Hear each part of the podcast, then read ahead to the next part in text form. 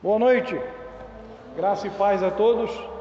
É, tecnologia aqui é, é, é meio difícil, né? Mas rapidamente a gente entra em acordo com essa tecnologia. Mensagem de hoje tem como título A Misericórdia Divina. Vamos ler o texto que está em Hebreus, capítulo 4, versículo 15 e 16. Vamos depois folhear outros, outros textos, mas deixa gravado aqui, marcadinho aí com seu marcador de Bíblia, o capítulo 4, no versículo 15 e 16, que nós vamos voltar nele para o final. Hebreus capítulo 4, versículo 15 e versículo 16. A palavra de Deus diz assim: Pois não temos um sumo sacerdote que não seja capaz de compadecer-se das nossas fraquezas, mas temos o sacerdote supremo que a nossa semelhança foi tentado de todas as formas, porém sem pecado algum. Portanto, acheguemo-nos com toda a confiança ao trono da graça para que recebamos misericórdia e encontremos o poder que nos socorre no momento da necessidade. Vamos orar? Nosso maravilhoso e eterno Deus, quero te agradecer, Pai Supremo, pelo privilégio que nós temos de podermos nos reunir como igreja e podermos te louvar, glorificar o teu santo e soberano nome abrir a tua palavra e ler sem nenhum problema. Obrigado porque nós vivemos em um país livre e podemos ler a tua palavra, abrindo ela, seja em praça pública, nas ruas ou nos templos. Ainda podemos fazer isso livremente e nós te agradecemos por isso, mas sabemos que há de chegar o dia em que até a tua palavra para ser aberta nos templos, na rua, na praça, vai ser difícil, pois Aqueles que lutam contra o Senhor, contra a tua palavra, eles vão fazer de tudo para que a tua palavra não possa mais ser pregada às pessoas. Mas nós sabemos que quando é isso acontecer, o Senhor está bem próximo da sua volta e a tua palavra ela já foi pregada para todo o mundo. Então, Deus, te agradecemos por isso. Eu te peço nesse instante que tu possas abrir os nossos mentes, nossos corações que o teu Santo Espírito possa falar em nossas vidas, nossos corações nesse momento. Derrama, Pai Santo, a tua unção sobre a minha vida nesse momento, para que eu possa, Pai, falar da tua palavra, a mensagem que tu tem ao teu povo essa noite. Muito obrigado, Deus amado. Eu te agradeço no nome santo do nosso Senhor e Salvador Jesus Cristo. Amém. No mundo de hoje, que nós vivemos, as pessoas elas vivem as suas vidas sem se preocupar com as outras. Ou seja, cada um vive a sua vida da maneira que quer, do modo em que quer, sem se preocupar com as outras pessoas. Um mundo sem amor, um mundo sem compaixão.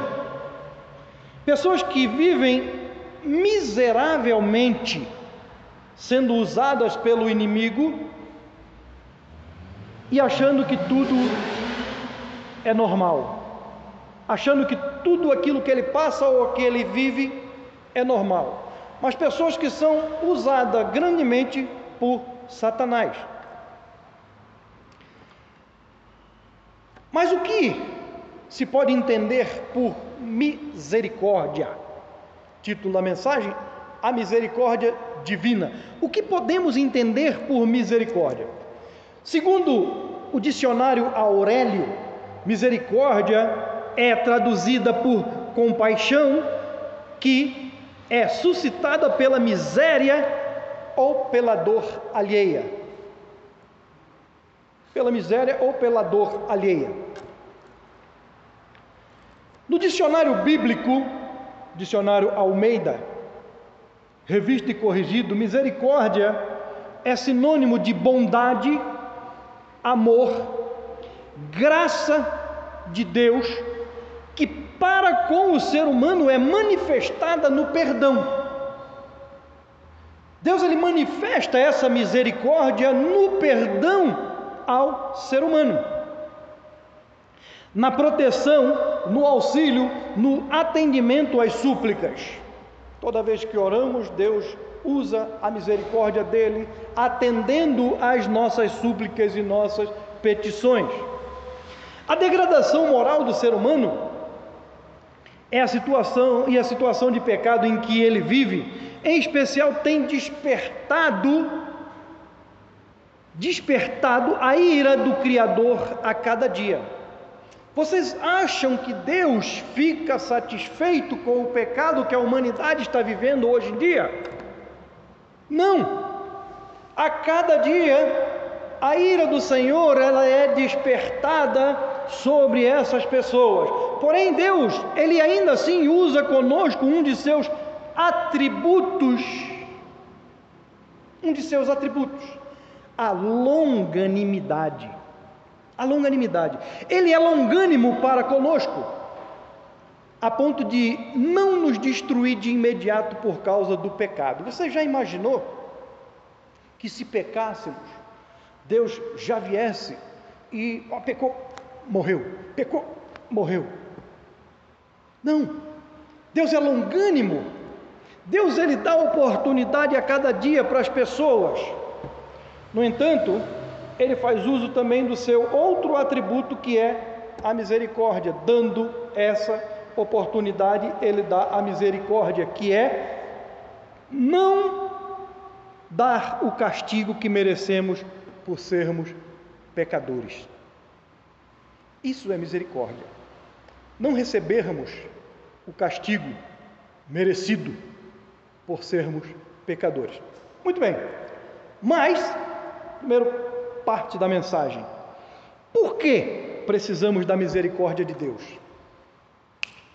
Uma vez eu falei sobre misericórdia, né? Aqui. Mas agora eu estou lhe perguntando, por que precisamos da misericórdia de Deus? Vamos para Romanos capítulo 3, versículo 23. Romanos capítulo 3, versículo 23 o que Paulo diz à igreja em Roma, Romanos 3 e 23. Paulo vai dizer assim: Porque todos pecaram e destituídos estão da glória de Deus. Paulo disse então o que? Eu pequei e estou destituído da glória de Deus. Fulano pecou e está destituído da glória de Deus. O Beltrano pecou e está destituído da glória de Deus. É isso que Paulo quis dizer? Não. Paulo disse: porque todos pecaram e destituídos estão da glória de Deus. O apóstolo Paulo nos é, responde essa pergunta dizendo que somos todos destituídos da presença de Deus e, consequentemente, da sua glória. Consecutiv consecutivamente ou consequentemente, da glória. A glória de Deus, ela é a revelação pública da sua natureza como santo, justo, amoroso e poderoso. E é essa natureza que diferencia esse ser santo do ser que ele criou, o ser pecador, o ser miserável, o ser que precisa de salvação.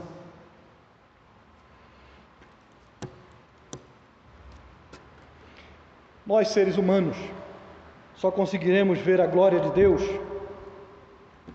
quando tivermos percepção profunda de quem e quão glorioso e quão grande é esse Deus. Temos que ter essa percepção verdadeiramente em nossos corações, sabe? Olhando para a perspectiva, por essa perspectiva, podemos observar que o nosso pecado, ele contrasta terrivelmente com essa glória, com a glória de Deus. A palavra pecado, no hebraico, tem o sentido de errar o alvo. No hebraico, ela tem o sentido de errar o alvo. É como se você mirasse uma flecha no alvo, soltasse a flecha e ela fosse para o lado errado. Pecado, no hebraico, tem o sentido de errar o alvo. Ao pecar, o ser humano se encontra em falta perante o ideal pelo qual Deus o criou. E essa falta é literalmente denominada o pecado. Denominada pecado. É por esse motivo que necessitamos da misericórdia de Deus. É por esse motivo que o ser humano precisa da misericórdia de Deus, pois todos nós já nascemos sob o jugo do pecado. Nascemos sob o jugo do pecado, portanto, separado desse Deus santo, desse Deus amoroso, grandioso e maravilhoso, destituído da sua glória. No entanto, o que nos faz deixar alegres é que Deus, Ele não desistiu de nós. Ele não desiste de qualquer uma pessoa. Ele nunca deixou de nos amar e querer restabelecer a sua comunhão conosco. Nesse sentido, ele demonstrou o seu maior amor e incondicional amor por nós, quando, mesmo sendo Deus, na pessoa do Senhor Jesus, se entregou à morte e morte de cruz por nós pecadores. Esse sacrifício nos proporcionou a restauração da amizade de Deus conosco, a qual o pecado havia quebrado no passado. O pecado havia quebrado no passado. João capítulo 15, versículo 13. João 15 e 13 não existe maior amor do que este, de alguém dar a própria vida por causa dos seus amigos. Deus chamou Abraão de amigo. E a Bíblia diz isso. E Jesus disse que nós somos seus amigos. E Ele é nosso amigo. Eu quero te dizer que a mais elevada expressão de amor é o ato de abnegação no qual Deus não poupou a sua própria vida por amor de cada um de nós. Não poupou a sua própria vida por amor a cada um de nós. Ele se deu pelo amor que ele tem por cada ser humano quando na verdade a vida que deveria ser ceifada para que a dívida com ele fosse quitada, deveria ter sido a nossa. Deveria ter sido a nossa. Mas, ao invés disso, Deus estendeu a sua infinita misericórdia sobre a humanidade perdida. Ele estendeu o seu amor pela humanidade perdida. Ele estendeu a sua compaixão pela humanidade perdida e pecadora. E como a misericórdia é não recebermos o que por direito merecemos, o que por direito merecemos, Deus nos deu através do sacrifício vicário de Jesus a oportunidade de nos redimir e reconhecermos quem nós somos verdadeiramente e quem é esse Deus e o que ele pode fazer nas nossas vidas. Assim, as pessoas têm que se deixar ele fazer.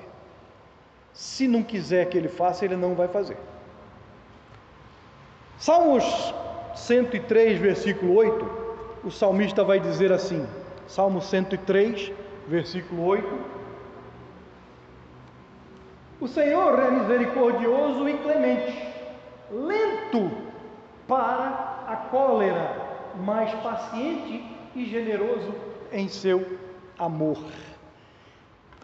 Os grandes feitos de Deus, os grandes atos de livramento e a demonstração do seu poder foram marcados em especial na história do povo hebreu. Deus atuou imensamente, grandemente na história daquele povo a todo tempo, em todo tempo. No entanto, podemos ver esse mesmo poder e a sua imensa misericórdia como ato sublime de amor marcado na vida de toda a humanidade, toda a humanidade. Pelo fato dele não nos dar o castigo que merecemos por nossos pecados. Amém ou não? Imagina que se Jesus Cristo não tivesse morrido naquela cruz, ressuscitado ao terceiro dia, se estaríamos aqui hoje. Ou se estaríamos vivos hoje para contar alguma história. Jesus, ele se entregou. O Deus encarnado se entregou à morte por cada um de nós.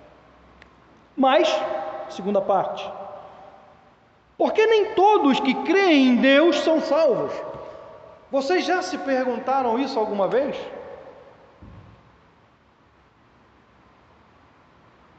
Muitas pessoas morrem, muitas pessoas, é, as vidas são ceifadas por algum motivo, e nós que conhecemos, muitas vezes temos a oportunidade de ir ao seu sepultamento.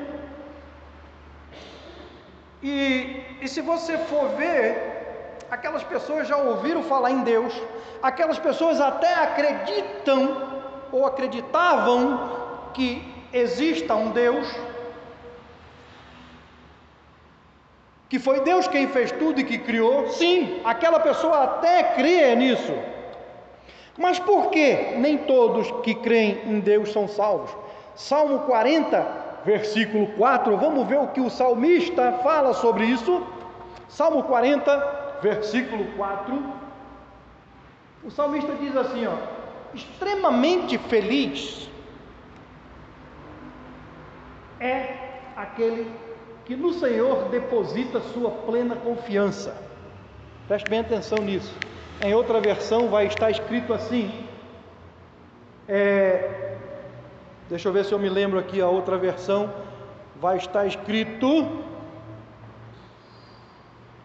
Oh meu Deus! Bem-aventurado! Bem-aventurado é aquele que no Senhor deposita sua plena confiança e não segue os arrogantes, nem aqueles que cultuam a mentira. Então veja bem, extremamente feliz. Então você liga a palavra extremamente feliz com a palavra bem-aventurado. Extremamente feliz é feliz pra caramba, não é? É muito feliz. Quem que é muito feliz? Aquele que no Senhor deposita a sua plena confiança. Esse é extremamente feliz. Bem-aventurado é sinônimo de felicidade. E sendo assim, o ser humano que põe a sua total e completa confiança no Senhor é um ser humano feliz e bem-aventurado. Guarda esta palavra contigo.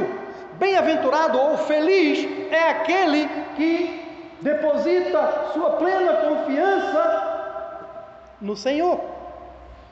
E não sua plena confiança no seu braço, e não sua plena confiança no seu presidente da República, e não sua plena confiança em o seu guarda-costa, seu segurança ou sei lá o que for. Mas feliz extremamente feliz e bem-aventurado é aquele que no Senhor deposita sua plena confiança. É um ser humano feliz e bem-aventurado. Deus é benevolente para com todos aqueles que nele confiam. Deus é benevolente. Tá? Bem-aventurado é todo aquele que aceita o convite da graça divina e recebe o Senhor como Pai. Recebe a Deus como Pai. Esse é bem-aventurado, esse é uma pessoa feliz, é incomparavelmente a felicidade conquistada pela pessoa que obedece à palavra do Senhor. É extremamente feliz, é bem-aventurado, é uma felicidade imensurável, incomparável. Pois ela, essa palavra é eterna e não desvanece ao longo dos debates ou dos embates diários desta vida. Não desvanece, não, de forma nenhuma. Aquele que crê no Senhor, na palavra do Senhor, a palavra que é real, a palavra que é verdadeira, e que não se desmancha ou se destrói em embates, em conversas, em nada disso. A palavra do Senhor ela resiste, a palavra do Senhor ela está presente toda a vida. De modo que os que não se achegam a Deus com total confiança de que Deus pode salvá-lo, esses não alcançam a salvação que Deus proporciona. Viu quem não pode ser salvo? Eles creem, mas ele, eles creem que exista um Deus, mas eles não confiam em Deus completamente. Efésios capítulo 2, versículo 8 e versículo 9, Paulo diz à igreja em Éfeso o, seguinte: Porquanto pela graça sois salvos, por meio da fé. Isto não vem de vós, é dom de Deus. Dom é algo gratuito, é algo que Deus dá, é gratuito não vem por intermédio das obras, a fim de que ninguém venha a se orgulhar por esse motivo. Então, o que, que eu quero dizer aqui para você é que pessoas crê que existe Deus, mas pessoas tentam fazer algo, tentam fazer coisas, e eles até dizem crer em Deus, mas tentam se aproximar dele de forma errada de forma errada. Definitivamente, nenhum sentimento ou esforço da parte de qualquer ser humano tem valor e capacidade ou capacidade para influenciar em sua salvação pessoal. Não tem, o ser humano não tem condições alguma de fazer alguma coisa para que a sua salvação possa ser proporcionada. Pois a salvação é uma dádiva, a salvação é um dom de Deus. Muitas pessoas dizem crer em Deus, mas querem fazer alguma coisa na vida física para ter a salvação. Eu quero dar uma ajudinha a Deus para que a minha salvação possa ser garantida. Eu quero fazer alguma coisa para que eu possa é, garantir a minha salvação para conseguir um lugarzinho no céu. Muitas vezes pessoas falam assim, né? Não, eu vou, é, eu creio em Deus, que Deus existe sim, mas eu tenho que fazer isso ou fazer aquilo para que o meu lugarzinho no céu possa ser garantido. Ninguém, em sã consciência, pode pensar que merece a salvação por ter um bom comportamento ético, moral ou até mesmo pela observância da lei. Olha o que o versículo diz. Volto no 8. Porquanto pela graça, graça divina, porquanto pela graça de Deus, sois salvos, por meio da fé. Isto não vem de vós, é dom de Deus.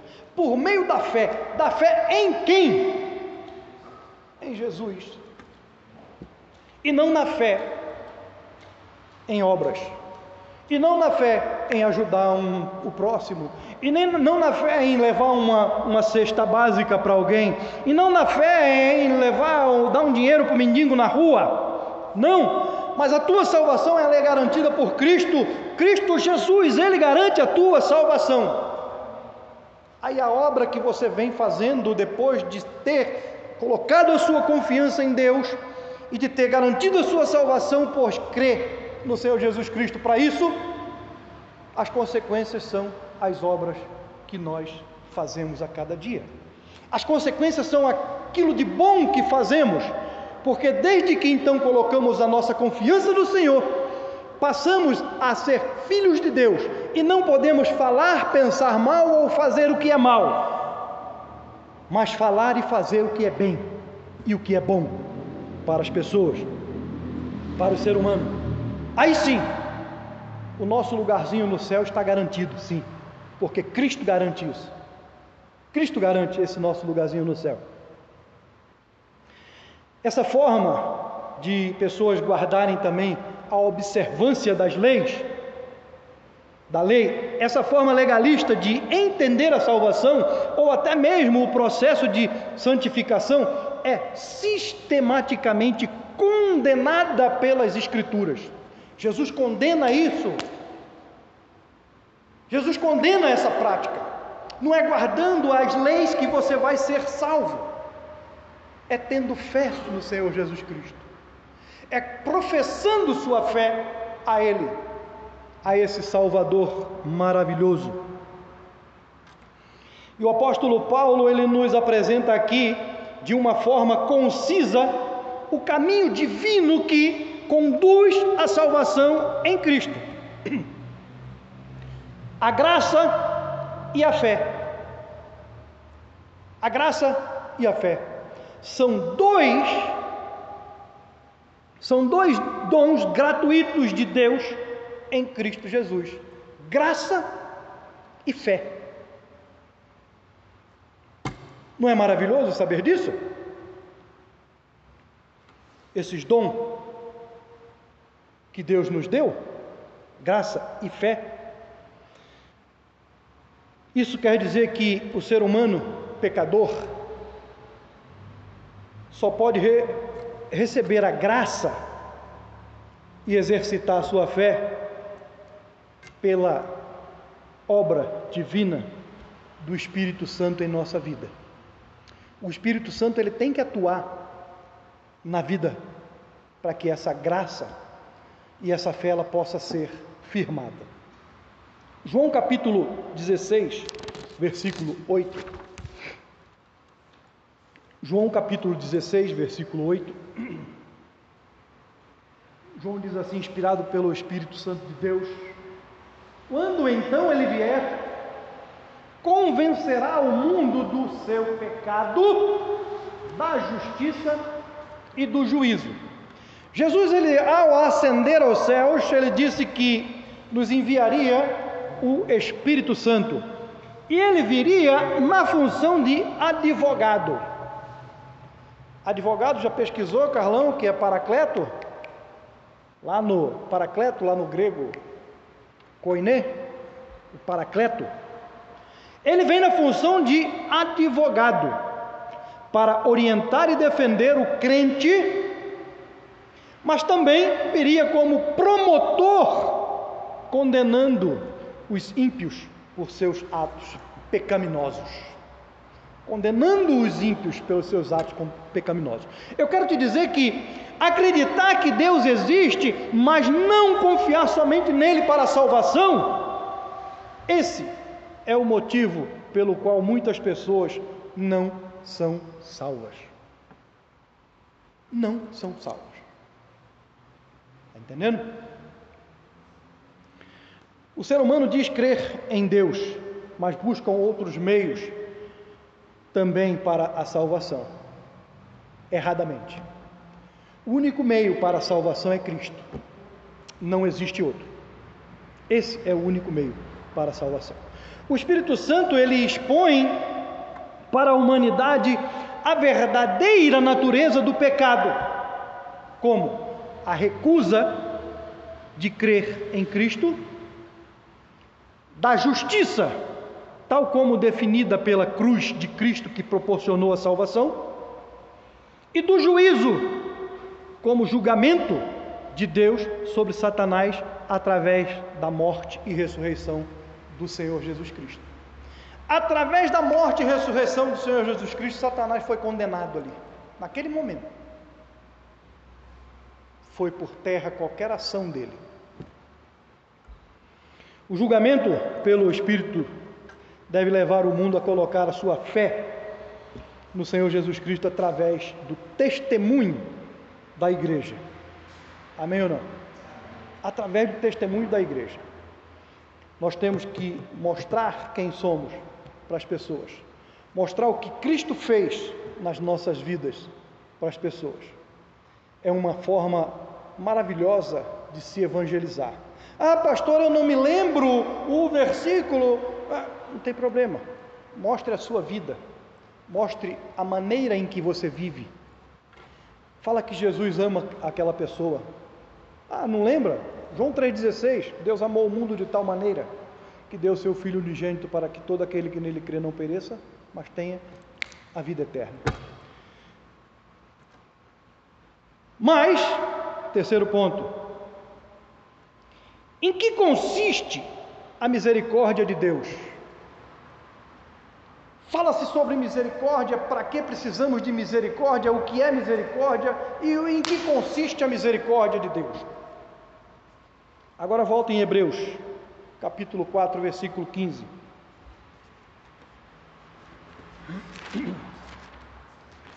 Falei para você marcar, botar o seu marcador de Bíblia lá? Então volta lá. Hebreus capítulo 4, versículo 15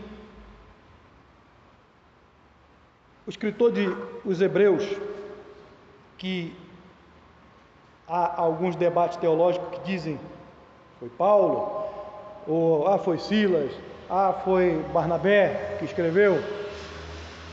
O certo é que nós não sabemos e nem temos certeza quem escreveu o livro de Hebreus.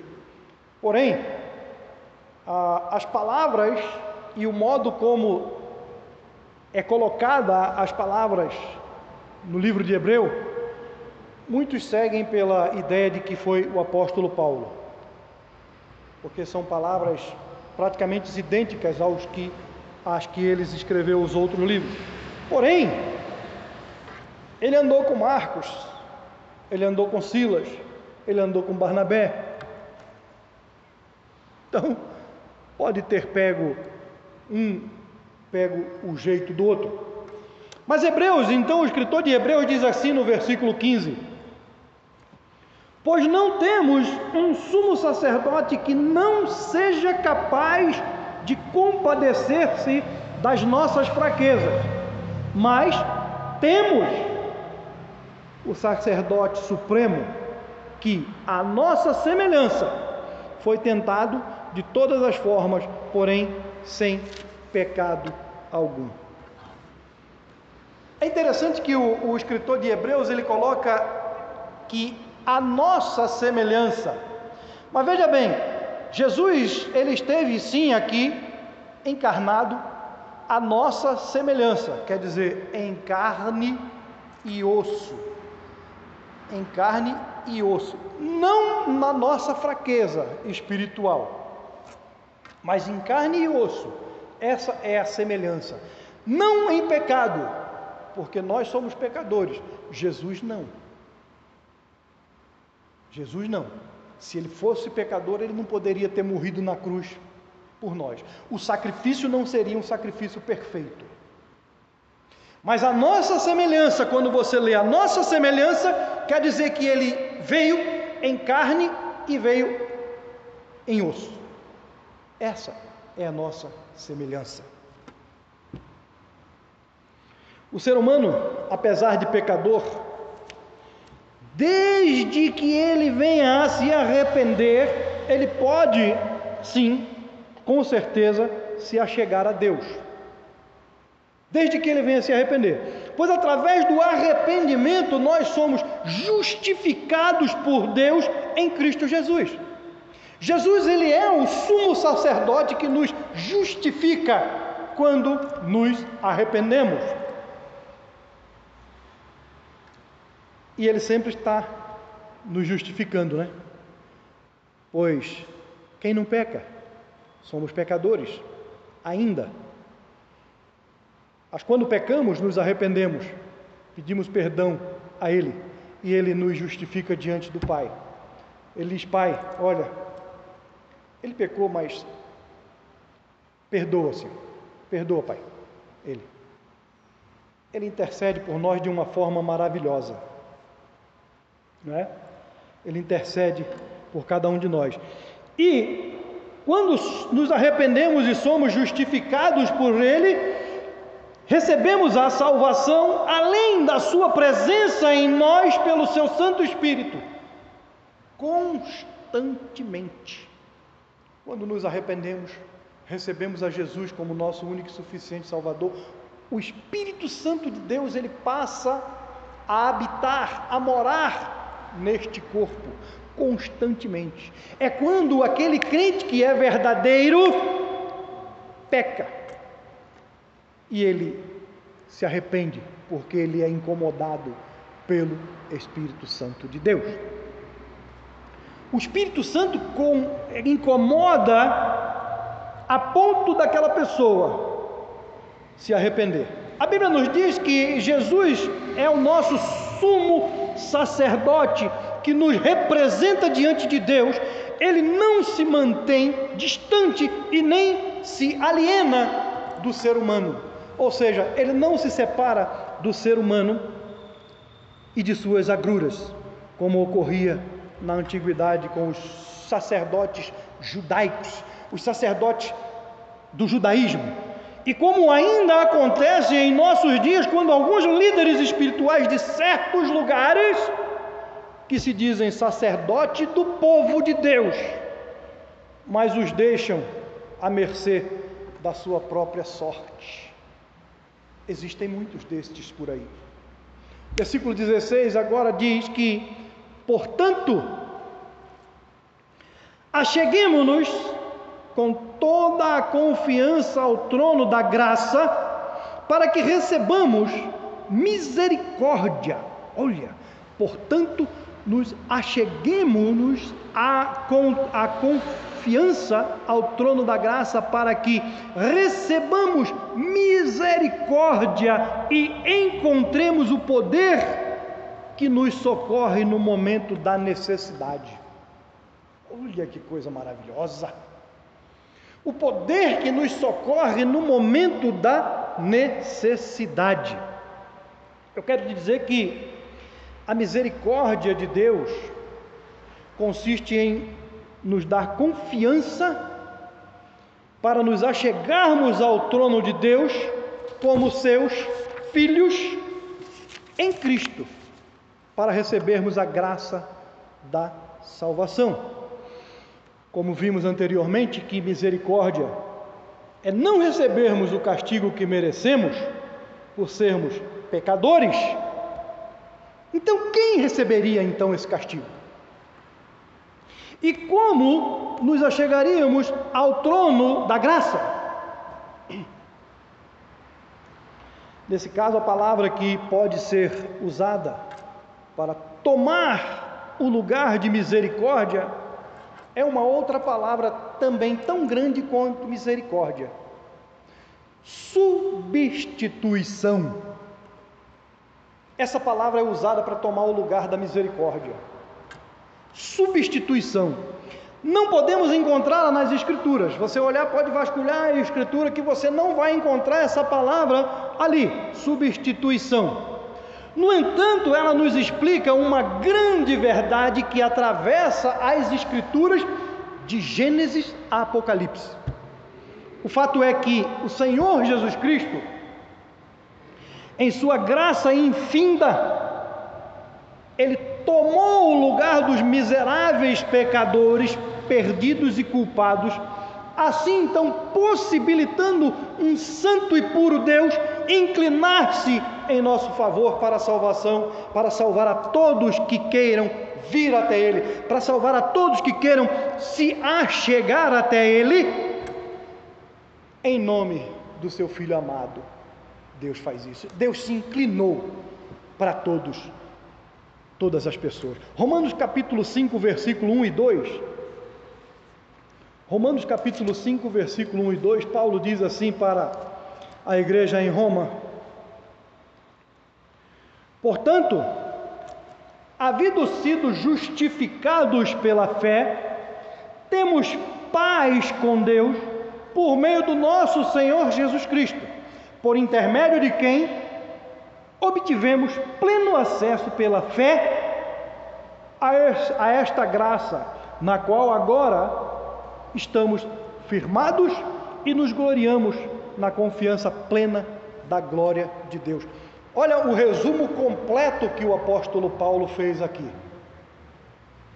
Versículo 2: Por intermédio de quem obtivemos pleno acesso pela fé, a esta graça na qual agora estamos firmados e nos gloriamos na confiança plena da glória de Deus.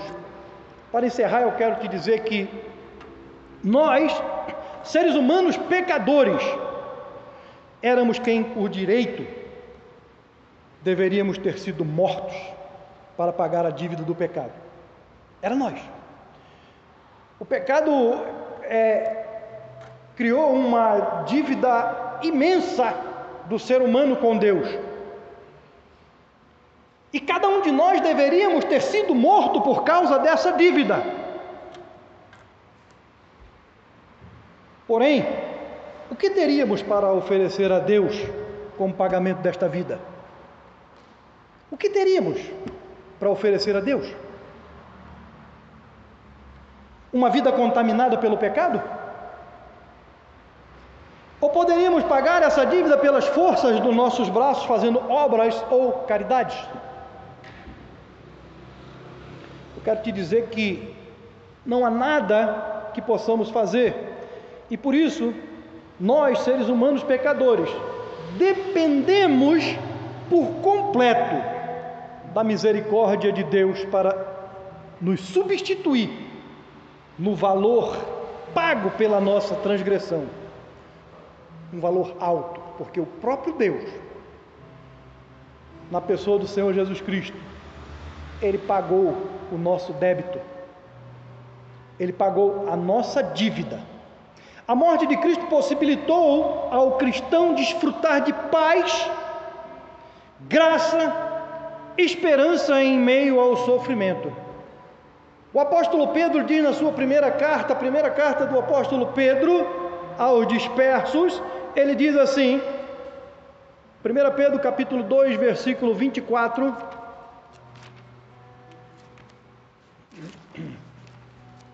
Primeira Pedro capítulo 2, versículo 24, o apóstolo Pedro ele diz assim: Ele levou pessoalmente todos os nossos pecados em seu próprio corpo sobre o madeiro, a fim de que morrêssemos para os pecados e então pudéssemos viver para a justiça.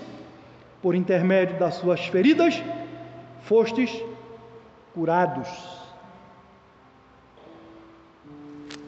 Em consequência do sacrifício vicário de Cristo na cruz do Calvário e de sua ressurreição, nós, os crentes, estamos mortos para o pecado e podemos nos apresentar a Deus perdoados e purificados pelo sangue do Cordeiro perfeito, Jesus Cristo, sem mácula, sem nenhum pecado.